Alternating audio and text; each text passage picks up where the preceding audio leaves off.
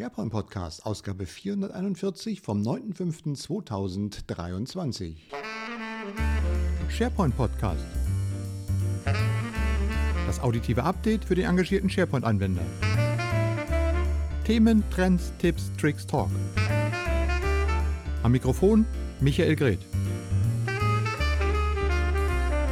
Ja, hallo und herzlich willkommen zur 441. Ausgabe unseres SharePoint Podcasts. Es freut mich, dass ihr wieder mit dabei seid und euch dieses kleine Fossil der SharePoint, äh, Quatsch, der, Share, ja, der SharePoint-Geschichte auch, aber natürlich auch der Podcast-Geschichte wieder mal zu Ohren äh, führen lasst oder so ähnlich. Ja, herzlich willkommen. Ähm, ich habe wieder ein ähm, bunten Strauß an Informationen für euch zusammengetragen. Heute natürlich wieder zum Thema, das uns alle beschäftigt, AI, aber heute mal nicht so schwerpunktmäßig, dann wir gucken uns heute mal ein bisschen mehr an, ähm, was ist Neues rund um SharePoint, um äh, Microsoft Video, also insbesondere um Stream geht. Ähm, genau, da gab es einiges Neues und das will ich so ein bisschen für euch einordnen, zusammenfassen. Genau, ähm, ich war nämlich in den letzten drei, vier Wochen auf mehreren Online-Veranstaltungen. Unter anderem hatten wir Microsoft MVPs mal wieder unseren MVP Summit. Äh, ich, äh, einige waren tatsächlich vor Ort in, in Seattle, in Redmond und äh, ich, ich war nicht vor Ort, ich war remote zugange, denn es wurden fast alle Sessions auch für uns remote übertragen. Und äh, da kommt mein erster, obwohl ich vom MVP Summit natürlich nichts äh, so viel berichten darf, weil alles unter NDA steht. Kann ich aber sicherlich eins erzählen, was mir gut gefallen hat, was wir ja auch schon mal der, besprochen haben, was mich natürlich auch in den letzten Jahren viel umgetrieben hat. Das sind halt diese hybriden Events. Und das war nun ein typischer hybrider Event. Und zur, bei einer Session ist mir das besonders aufgefallen, wie sowas gut funktioniert, wo was nicht funktioniert. Und äh, das war eine Session, die fand in einem größeren Saal statt. Äh, man hatte auch einen guten Blick auf den Speaker. Man hatte auch eine zweite Kamera mit einem Blick ins Publikum, dass man auch sehen könnte, ah, guck mal, da sitzen meine MVP-Kollegen, die tatsächlich vor Ort da sind. Man konnte gut den Speaker sehen, man konnte ihn auch hören. Es war noch eine dritte Kamera dabei, wenn ich das richtig sehe, mit einem separaten Mikrofon für Fragen aus dem Publikum, die gestellt wurden, dass man zum einen den Fragenden sehen konnte und zum zweiten aber auch seine Frage hören konnte für alle diejenigen, die zum einen im Saal saßen, aber auch für diejenigen, die halt remote dazugeschaltet waren. Genau, und dann, ähm, und da war zum Beispiel einmal das erste, was mir aufgefallen ist, dass äh, man natürlich dann sah, ach guck mal, da ist ja der drin und da ist ja der, aber mit dem konnte man jetzt im Saal keinen Kontakt aufnehmen, weil der natürlich nicht in dem Teams-Call mit drin war. Ich konnte zwar mit den, ich weiß nicht, wie viele, äh, 100 andere MVPs in dem Teams-Call mit drin waren, äh, mit denen konnte ich natürlich sehr gut chatten, weil da war ja ein Chat ist ja der Teams-Chat drin, aber halt die Interaktion mit den Teilnehmern vor Ort, also die Interaktion zwischen den In-Person-Teilnehmern und den Teilnehmern, die remote zugeschaltet waren, die tendierte gegen Null. Ähm, das ist sicherlich auch immer ein Problem. Ob man das überhaupt wünscht, ist die eine Frage, aber auf der anderen Seite ist das halt ein Problem, wenn man da eine Interaktion herstellen möchte bei so einem virtuellen Event, muss man schon ein bisschen äh, drüber nachdenken, wie das gehen kann. Ähm, und das Zweite, was ich dort erlebt habe, dann sagt man natürlich immer, naja gut, die remote dabei sind, die sind so ein bisschen ausgeschlossen oder ähnliches. Nein, in dieser Session, das war sicherlich noch eine andere Session auch so, aber in dieser einen Session ist mir das besonders aufgefallen, denn da wurde der Chat nämlich wirklich von äh, kompetenten Leuten monitort und auch kompetent äh, beantwortet die Fragen und auch mit netten Kommentaren gemacht. Also es war teilweise fast interessanter, diesen Chat zu verfolgen, ähm, weil der monitort war, weil der auch aktiv gemanagt war und moderiert war. Ähm, und nebenher immer so, ach, was sagt er jetzt auf der Bühne? Ah ja, okay, das ist gut, wie sieht es auf dem Slide auf? Ja, aber der Chat war richtig, wie man so schön sagt, engaging. Also auch nochmal ein Tipp für so einen hybriden Event, wenn ihr externe Teilnehmer habt ähm, und die in einem Chat drin sind, wo man die Fragen aufnehmen kann, die man dann auch übrigens an den Speaker auf der Bühne weitergegeben hat. War natürlich auch möglich, wenn sie nicht vorher schon von kompetenten Personen äh, sozusagen digital beantwortet worden. Ähm, dann, äh, wie gesagt, aktiv moderierter Chat ist eine gute, solide Sache, um auch die Teilnehmer, die von Remote kommen, sozusagen zu motivieren und zu ein bisschen zu entertainen und auch ihre, ja, ihre Erfahrung oder Experience, wie man so schön sagt, äh, aufzumuntern. Ja, das war sozusagen meine Erfahrung aus den virtuellen Events. Alles wurde aufgezeichnet. Schön auch mal zu sehen, wenn Transkriptionen laufen.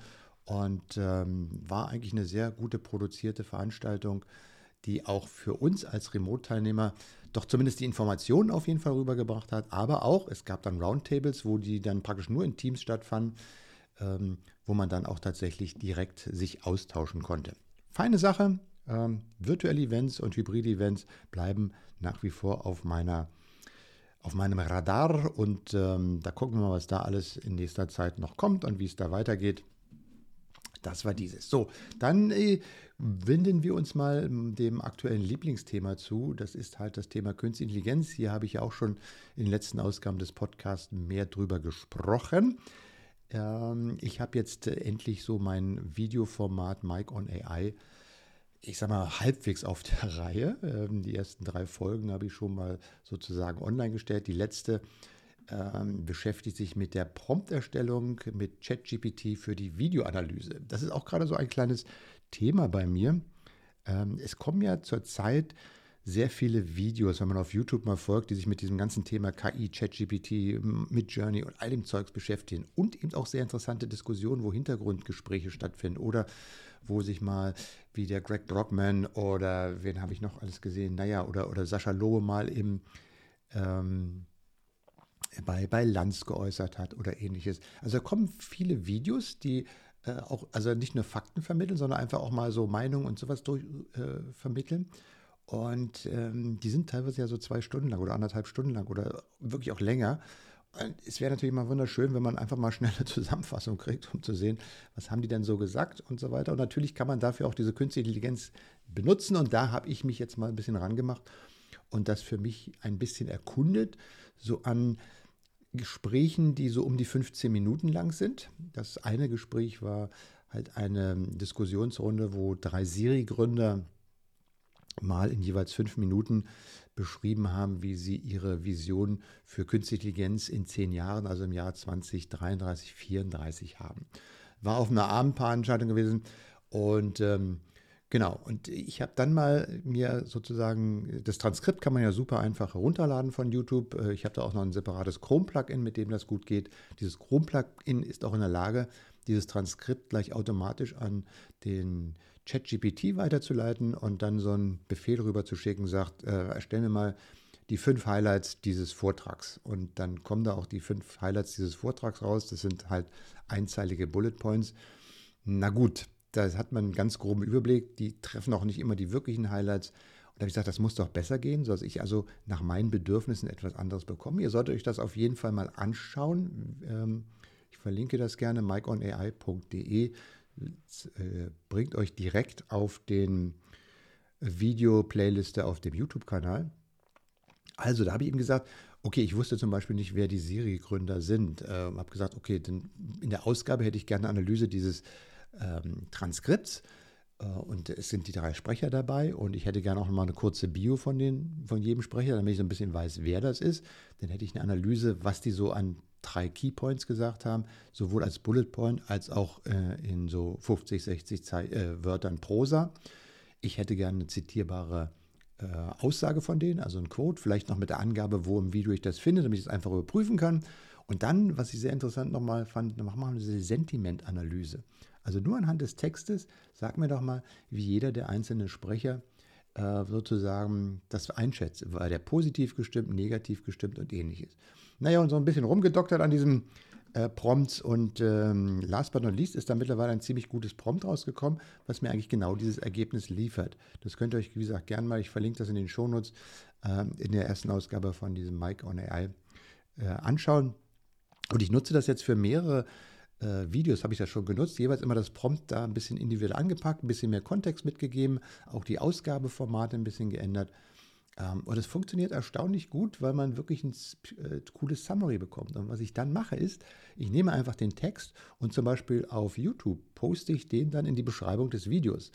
Weil dann habe ich zwar das Transkript in dem Video drin, aber ich habe dann nochmal eine schöne Zusammenfassung mit den wesentlichen Punkten gleich noch in dem äh, in der Videobeschreibung mit drin. Und das funktioniert eben nicht nur auf YouTube, sondern wenn wir mal zurückgucken in unser Microsoft Stream, unser Videoportal, was wir noch nicht haben, aber was wir vielleicht irgendwann mal kommen, bekommen, da kommen wir ein bisschen später nochmal zu, ähm, dann kann ich das natürlich genauso machen wie, ähm, äh, wie in, in, YouTube. Ich kann mir quasi auch das Video, das Transkript von, äh, vom Video, das ich auf äh, Stream hochgeladen habe, kann ich mir auch herunterladen. Kriege ich halt nur in so einem VTT-Format, dann muss ich das erstmal konvertieren, damit ich da reinen Text rauskriege und es ist halt, äh, ja, bla bla, ist egal. Aber ich kann dann dieses Skript einfach auch äh, mit diesem ChatGPT ähm, prompt bearbeiten und bekomme dann auch eine Zusammenfassung und kann dann diese Zusammenfassung wieder in mein Video reinkopieren oder vielleicht auch als äh, Text in einer SharePoint News, die ich zu diesem Video erstellen werde, ein Blogbeitrag, wo ich sage, hey, ich habe hier ein neues äh, ein Diskussionsvideo, äh, guckt euch mal das Video an, hier ist schon mal die kurze Übersicht, worüber da gesprochen werden kann. Wenn du mehr hören willst, dann klick doch mal da rein äh, und kann sozusagen die äh, Verteilung dieses Videos nochmal mit zusätzlichen Informationen für denjenigen, der das äh, beurteilen will, ob er das Video anschauen will, kombinieren will. Das ist im Moment ein bisschen Handarbeit, was man da machen will. Aber wir kommen gleich nochmal darauf zurück, wenn es über die Ankündigung der SharePoint News geht. Ähm, das wird irgendwie auch dem, na, demnächst, oh Gott, demnächst, Microsoft Roadmap und demnächst, das sind zwei Begriffe, die nicht unbedingt gepartnert sind, aber egal. Also es wird irgendwann auch mal in diese Richtung in SharePoint gehen. Ja, also das ist äh, etwas, woran ich gerade sehr äh, interessiert arbeite. Habe mittlerweile auch gesehen, dass es verschiedene andere Prompts, äh, Prompts, ja, Prompt-Generatoren gibt, die sich speziell mit diesem Video ähm, Summarizing beschäftigen, also Plugins für Chrome oder für Edge. Ähm, die machen halt auch gute Arbeit, wo man einfach auf den Knopf drückt und dann bekomme ich gleich automatisch, äh, nehmen die sich dann sozusagen den Content den, das, den Transkript und äh, generieren daraus diese entsprechende Zusammenfassung. Aber kriegt man halt das, was out of the box kommt. Ne? Und äh, hier kann ich mein eigenes Prompt generieren und auf meine eigenen Bedürfnisse anpassen und dann sehen. Kleiner Hinweis noch dazu: Das Ganze funktioniert so bis äh, 15 Minuten Transkript. Denn danach sagt ähm, ChatGPT, das, das Transkript ist zu lang und äh, weil das mit der Tokengrenze da zusammenhängt und so weiter. Also notfalls muss man das Ganze auch splitten und so weiter, aber das ist jetzt Detailarbeit.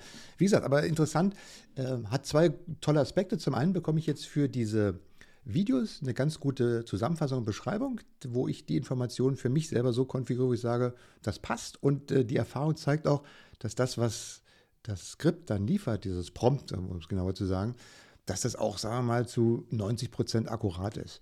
Also da sind natürlich ein paar kleinere Sachen drin und äh, wenn man es dreimal durchlaufen lässt, kriegt man drei teilweise auch abweichende Informationen, aber, aber, aber es äh, prinzipiell funktioniert es sehr gut. So, und das Zweite ist natürlich, man arbeitet sich mal so ein bisschen in dieses Thema Prompterstellung rein. Wie kommuniziere ich eigentlich in einem Chat wunderbar mit so einer künstlichen Intelligenz wie ChatGPT und ähnlichem? Und das ist ja ein Skill, ich sage mal so, auch wenn man viel sieht, dass viel automatisiert wird und dass man heute irgendwie schon sowas mit Formularen zusammenklicken kann und ähnliches, trotzdem macht es für jeden, glaube ich, Sinn, sich das so als eine grundlegende Kulturtechnik wie Lesen, Schreiben, Rechnen anzueignen, wie man so eine Promptgenerierung durchführt. Äh, ist vielleicht ein bisschen Kulturtechnik. Ja, vielleicht ist es moderne. Wir sagen ja alle, das Künstliche Intelligenz krempelt gerade unser gesamtes ähm, Leben um oder unsere gesamte IT um. Also vielleicht ist das genauso eine Kulturtechnik, die man sich aneignen sollte. Oh Gott, rede hier von Kulturtechniken. Ich glaube, ich sollte mich mal auf andere Themen Okay, so, ähm, wenn ihr, ähm, und damit schwenken wir dann über zum nächsten Thema, nämlich zu den vielen Quellen, die ich gesehen habe in letzter Zeit, wo ich sage, das würde ich gerne mal mit euch teilen. Zum einen gibt es äh, auf der Technik-Community ein, ähm, eine schöne Videoserie, die heißt Learning AI with GitHub Copilot. Und ähm, das ist äh, eine, ich glaube, sechsteilige Videoserie, erstellt von Carlotta und Gustavo. Frag mich bitte jetzt nicht, wie die Nachnamen der beiden sind. Doch, nein, es steht ja nur kurz Carlotta und ja. Die sich wirklich Git, GitHub Copilot-Serie nennen sie. Und die einfach mal zeigen, wie man Anfängern äh, im Machine Learning zeigt, wie man mit Python und äh, entsprechenden Code-Schnipseln äh, dann sich sozusagen seine eigene AI zusammenbastelt. Also falls ihr ein bisschen tiefer programmiertechnisch da einer ist, eine schöne Serie. Ich habe sie nicht durchgemacht, ich habe mir das erste Mal so angeguckt. Äh, ich will auch nicht programmieren lernen, aber es ist mal gut zu sehen, dass das auch mal runtergebrochen wird auf ein Level, ähm, wo sich noch zwei Menschen hinsetzen, die das machen und nicht nur irgendwelche generierten Skripte, die dann sagen, so, das ist jetzt das fertige Code. So, dann haben wir als nächstes, so von meinen, ähm, ja, genau. Und dann habe ich einen zweiten Beitrag gefunden, den fand ich auch sehr, weil wir hier podcasten. Und natürlich ist auch ähm, das Thema Künstliche Intelligenz, Zusammenfassung und äh, aus dem Transkript heraus die Shownotes zum Beispiel für so einen Podcast generieren, ein super interessantes Thema. Und auch dazu gibt es einen relativ frischen Beitrag auf äh, der Tech-Community und der nennt sich Generative Pre-Trained Transformer Automating Podcast Synapses Generation with Azure Cognitive Services. Und das ist ein GitHub-Projekt, äh, da haben sich auch drei zusammengetan. Ich glaube, es sind drei Microsofties. Ähm, die quasi so ein fertiges Podcast-WAV-File nehmen, das zieht man dann auf eine Webseite und das nimmt sich dann, dieses äh, im Hintergrund laufende Programm, nimmt sich dann ähm, diese WAV-Datei und fängt sie dann an mit Hilfe von Cognitive Services, Azure und OpenAI in, in Shownotes und ähnliches umzubauen. Und ähm, da gibt es wieder das gesamte Projekt, ist auch komplett gezeigt äh, mit Demonstrationen und so weiter. Wie gesagt, Link dazu in der ähm, in den Shownotes und ähm, wenn ihr in die Richtung programmieren wollt, äh, könnt ihr euch das dann auch, das Projekt von GitHub herunterladen. Das sind so alles Dinge, wo ich, wo, wo ich auch äh, kurzen Rückblick, äh, kurzen Ausblick nochmal auf, auf AI sage. Was derzeit ja wirklich wahnsinnig passiert ist, dass zwar auch die Großen jetzt zeigen, okay, wir machen jetzt die Fortschritte, es kommt eine neue Version von hier, von Midjourney ist jetzt 5.1 rausgekommen und ChatGPT 4 ist jetzt da und dann kommt noch dieses und jenes.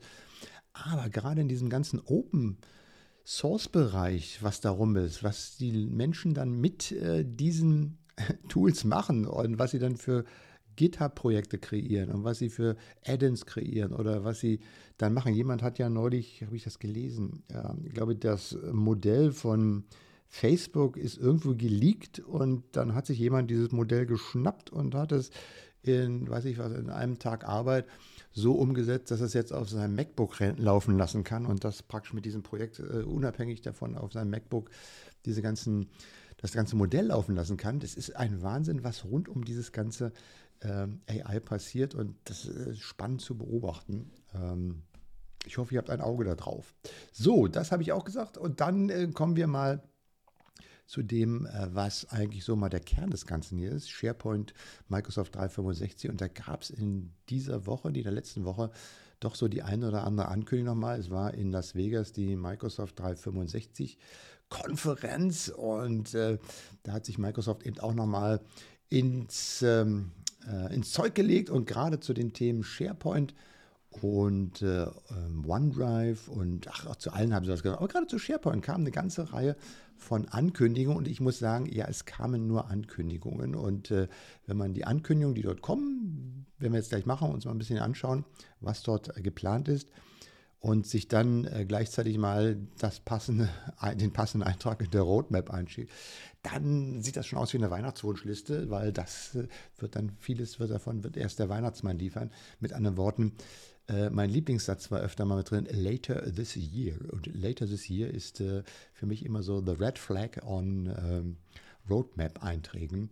Also, ähm, Spaß beiseite. Auch in SharePoint wird sich einiges tun, was mit dem Thema Copilot zu tun hat.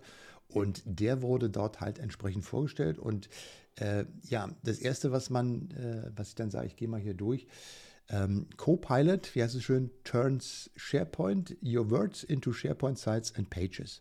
Das heißt, diese Copilot-Funktion, also diese Generative AI, was da im Hintergrund steht, wird dann die Möglichkeit bieten, dass ich sage, okay, ich habe jetzt eine Videoserie zu künstlicher Intelligenz erstellt. Die ganzen Videos habe ich hier auf mein äh, SharePoint-Bibliothek schon hochgeladen. Ich hätte jetzt gerne eine schöne SharePoint-Seite ähm, genau als Entry Point für diese Seite, wo eine Playlist drin ist, wo diese ganzen Videos mit eingespielt werden. Auf der rechten Seite soll noch so eine QA mit äh, passieren. Das hatte ich gerne gebrandet in der und der Form und so weiter und so fort. Mit anderen Worten, ich werde verbal beschreiben, wie ich gerne meine SharePoint-Seite, Page oder Site hätte.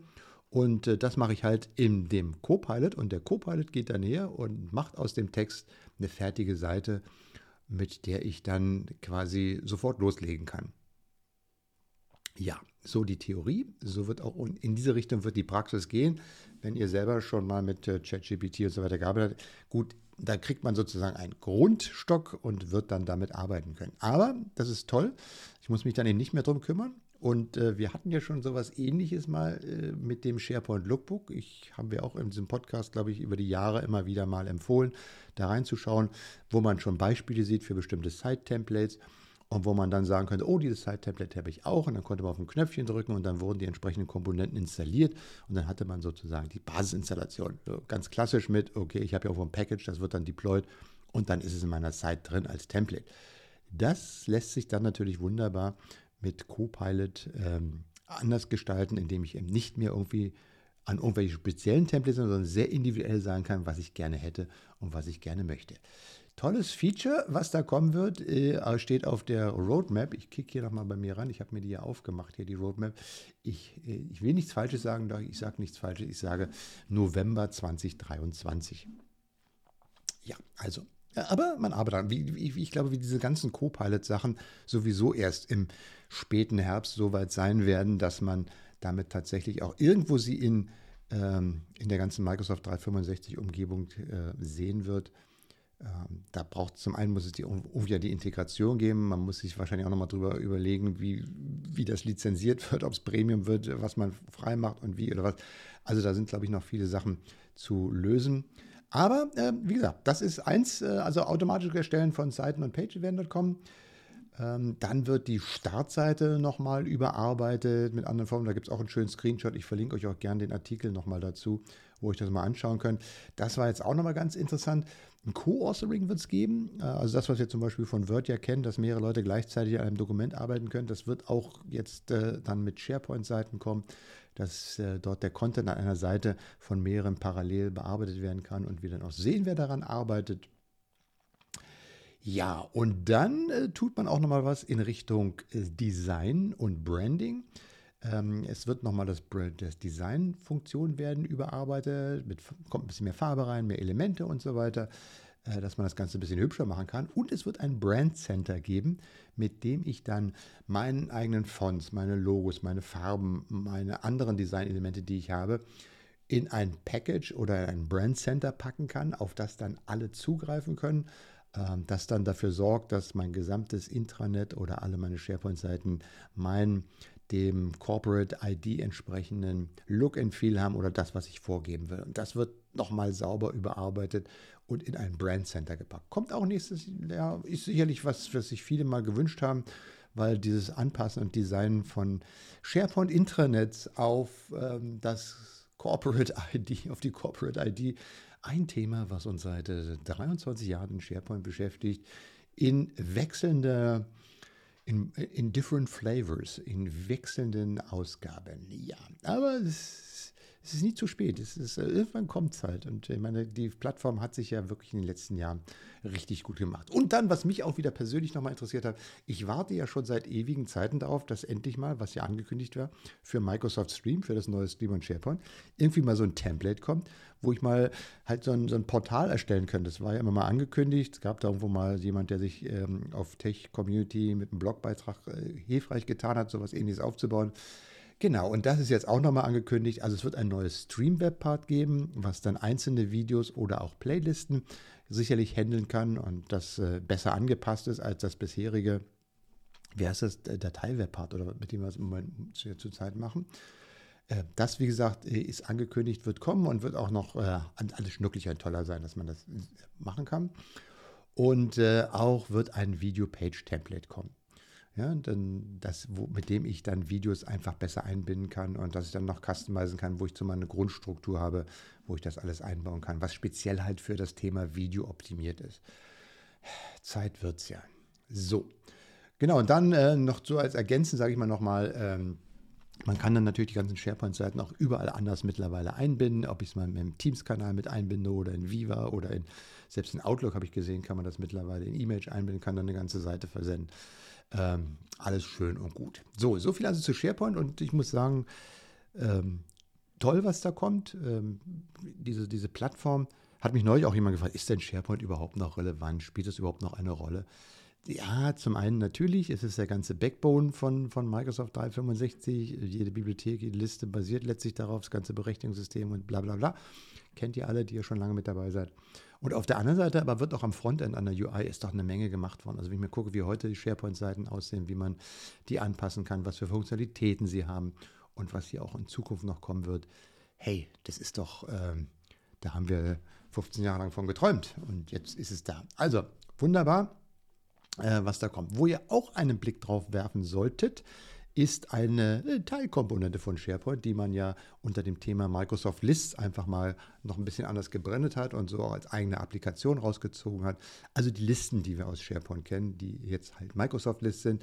Auch da tut sich immer mehr optische Verfeinerungen, Verbesserungen, neue Templates und äh, ist ein richtiges kleines Schmuckstückchen geworden, um ich sag mal so, Excel-Dateien abzulösen oder auch einfache Anwendungen, die mit Daten umgehen sollen, die aber jetzt kein äh, Dataverse oder sonstiges im Hintergrund brauchen, sondern einfach halt nur mal eine Liste, die ich dann formatieren kann, die ich teilen kann, die ich hübsch anpassen kann, die ich grafisch gut gestalten kann, die Funktionalitäten enthalten kann.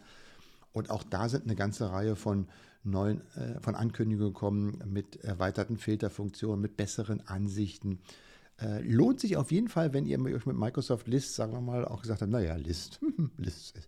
Guckt mal rein in die List, ähm, wie da der aktuelle Stand ist, was man mit denen mittlerweile machen kann. Ich glaube, da bieten sich diverse Problemlösungen an. Ich hatte mir mal im letzten Jahr die List vorgenommen um eine, einen Rundown zu erstellen. Ein Rundown ist sozusagen ein Programmablaufplan für eine Live-Sendung, wo ich die einzelnen Beiträge, Moderationsbeiträge, Beiträge, die ich vorgefertigt habe, Jingles, äh, Intro, Outro und so weiter und so fort, in eine vernünftige Reihenfolge bekomme, äh, nach der ich dann arbeiten kann, wo ich die planen kann, wo ich dann verlinken kann, welche Assets gehören dazu, welche Texte brauche ich dazu und so weiter und so fort.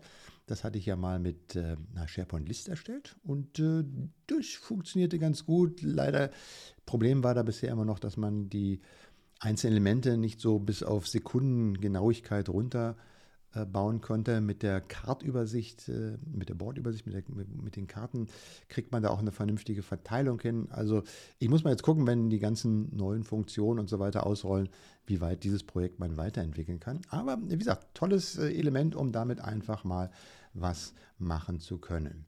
So, dann äh, ganz kurz nur angesprochen, weil das natürlich auch immer wieder ist. Es ist OneDrive. Auch bei OneDrive tut sich einiges. Hauptsächlich, also vermutlich auch viel unter der Haube, aber was natürlich am meisten auffällt, ist, dass ähm, die Oberfläche nochmal kräftig überarbeitet wird, dass man eine bessere Übersicht bekommt über seine Dateien, eine bessere Filtermöglichkeiten man hat. Äh, es wird einen sogenannten People View geben, wo ich meine Dokumente, wenn ich auf meine OneDrive-Startseite gehe, eben zum Beispiel auch sehe nach Mitarbeitern oder mit Kollegen, mit denen ich arbeite und dann nur die Dokumente sehe, an denen ich gerade mit denen zusammenarbeite, mit denen bei mir in OneDrive gepackt sind, sodass ich da auch vielleicht Dokumente eher finde, ja, mit dem habe ich doch mal was gemacht, verdammt nochmal, in welchem Projekt war das denn?